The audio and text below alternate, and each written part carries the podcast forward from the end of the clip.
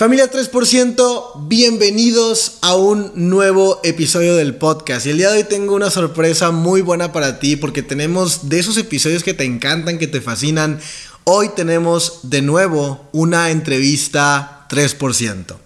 Sin embargo, el invitado del día de hoy te va a sorprender un poco porque el invitado soy yo. Yo el día de hoy voy a estar respondiendo las preguntas y déjame te platico un poquito acerca de esta idea que, me, la, me la platicó un amigo de hecho.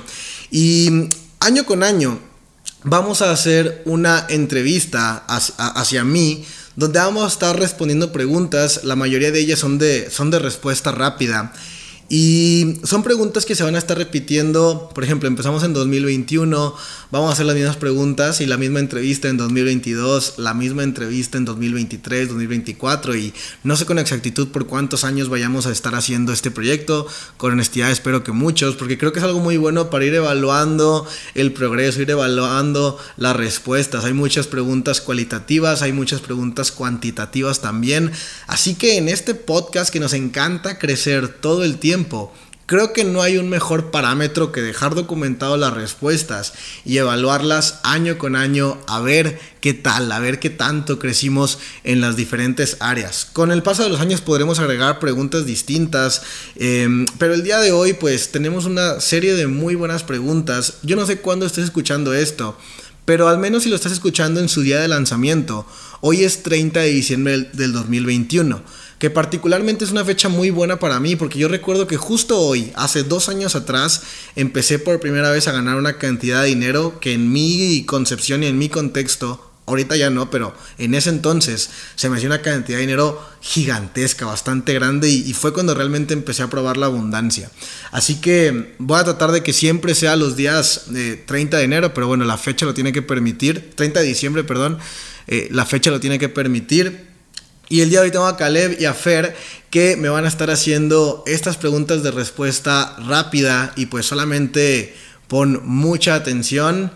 Te deseo muy felices fiestas de fin de año. Gracias por estar en este podcast desde enero a diciembre y estoy muy contento por lo que estamos a punto de construir juntos porque 2022 va a ser el mejor año de nuestras vidas. Así que comenzamos con la entrevista.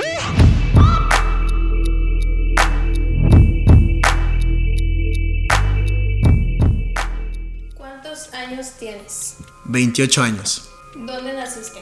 Nací en una ciudad que está cerca de Monterrey, como a una hora más o menos, que se llama Montemorelos, Nuevo León, es como un poblado. ¿Dónde vives? Actualmente vivo en San Pedro Garza García. ¿Qué rango tienes? Sherman 50. ¿Cuánto ganas? Poco más de 50 mil dólares al mes. ¿Qué carro tienes? Ninguno. ¿Cuántos Bitcoin tienes? Dos. Por, eso no tengo carro. ¿Cuántos Sherman hay en tu equipo? Actualmente hay cuatro chairmans dentro de la organización. ¿Cuál es tu Realmente fueron varios, en orden cronológico, no, no, necesariamente de importancia, pero en marzo llegué a Chairman 50, que es un rango que, y un dinero que jamás había tenido. En una semana rompimos cuatro, eh, tres Chairman 10 en una sola semana y luego dos semanas después otro Chairman 10, o sea, fue un periodo de dos, tres semanas donde fueron cuatro Chairman 10. Este año hablé en Houston para 7000 personas, este año también hablé en dos Summit para miles de personas, pues eso es como de lo que más ha impactado en este año para mí. ¿En cuántas ciudades estuviste este año? No tengo el dato así como un número cerrado, pero este año viajé demasiado, conocí muchísimas ciudades. Eh, solamente en el mes de noviembre estuve en 15 ciudades distintas, incluso algunas internacionales. Pero si yo tuviera que decir un número, entre 25 y 30 ciudades estuve en 2021. ¿Cuántos vuelos tomaste este año? Igual, o sea, tomé alrededor de 60 vuelos. ¿Qué lugares conociste este año? Bueno, conocí muchas ciudades eh, dentro de México, pero voy a hablar de los destinos internacionales. Conocí Miami, una ciudad impresionante, conocí Houston y conocí República Dominicana. ¿Qué es lo primero que haces al levantarte? Decir gracias. ¿El audio que más escuchaste este año? El secreto más raro del mundo de Earl Nightingale en, su versión en inglés. ¿Cuántos libros leíste este año? Este año llevo 11 libros. ¿Cuál es tu siguiente meta? Sherman 100. ¿Qué aprendiste? Muchísimas cosas, pero creo que algo de lo que, de lo que más me llevo en este año, aprendí a tener fe. Lo más caro que compraste. varias cosas. Por ejemplo, me, compré unos trajes de, de 2.500 dólares, una cama de 5.000 dólares, bueno, sí, una cama de 5.000 dólares, pero de lo que más me, como me llena de satisfacción eh, y que también estuvo costoso, compré un seguro médico para mi mamá. ¿Cuál fue la conferencia más grande? Houston, 7.000 personas. ¿Qué frase aprendiste? Lo imposible solo es temporal. ¿Perdiste amigos? Sí, ¿Qué piensas la mayor parte del tiempo? soy billonario. ¿Qué es lo que más te dolió?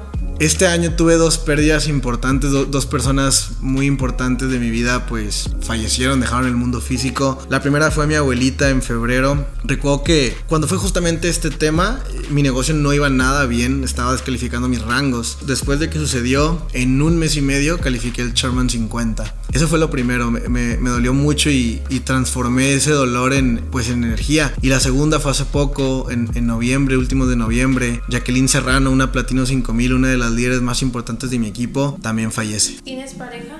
No. ¿Cuál es el contacto más valioso que tienes de la industria? Tengo varios así como, como guardados en mi celular, pero porque toca que estamos en un grupo de WhatsApp y, y busco los contactos y los guardo o algo por el estilo. Pero contacto, contacto que, que, que ubique bien quién soy, que si le mando un mensaje realmente me contesta, que, que si nos vemos en, algún, en alguna ciudad, en algún evento, nos saludamos con, con, con efusividad y con respeto. Iván Tapia, el, el latino mejor pagado de la industria.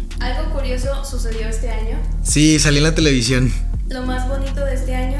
Lo más bonito de este año, ver a las personas de mi organización cambiar su estilo de vida muy radicalmente. Kevin se fue a vivir a un penthouse, eh, Jesús se fue a vivir a, un departamento increíble en Santa Fe. Las personas de mi equipo, realmente en todo este año, y una de las razones por las cuales también hicimos muchísimos viajes, es porque vi a muchas personas de mi equipo en diferentes ciudades y no necesariamente ellos vivían en esas ciudades, a veces viajaban. Entonces es increíble cuando las personas que confiaban en ti cuando no tenían nada van avanzando en sus vidas, van avanzando en sus ingresos, van ganando ellos más dinero y ahora ellos tienen libertad de tomar decisiones que no puede tomar el 97% de la gente. Ahora, si, si decimos que nos vamos a ver en Guadalajara, pues todos llegan a Guadalajara y llegan sin el menor problema posible. Si vamos a comer a un lugar, no, ya no hay esos típicos, eh, eh, como el problema de, oye, eh, ¿en cuánto nos dividimos? O quién va a pagar más o quién va a pagar menos o algo así. O sea, ya es como un círculo social muy abundante donde todos están dando a los demás todo el tiempo. Y ver esa transformación es lo más bonito que, me- que- que yo vi este año. ¿Cuál es tu reto más grande?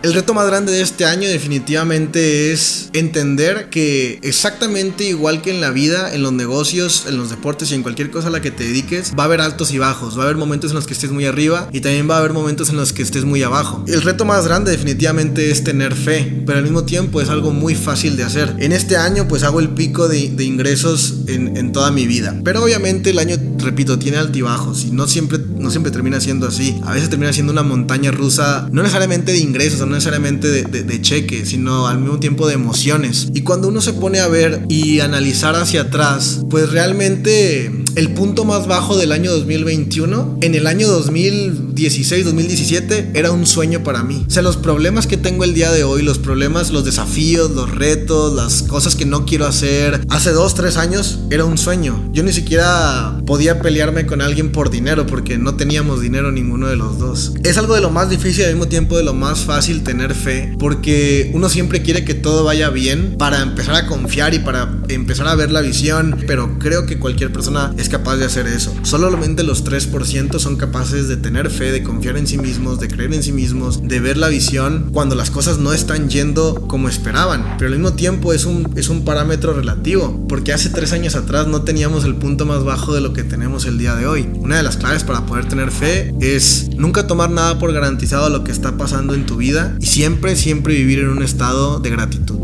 ¿Cómo vas a terminar En Sherman 500.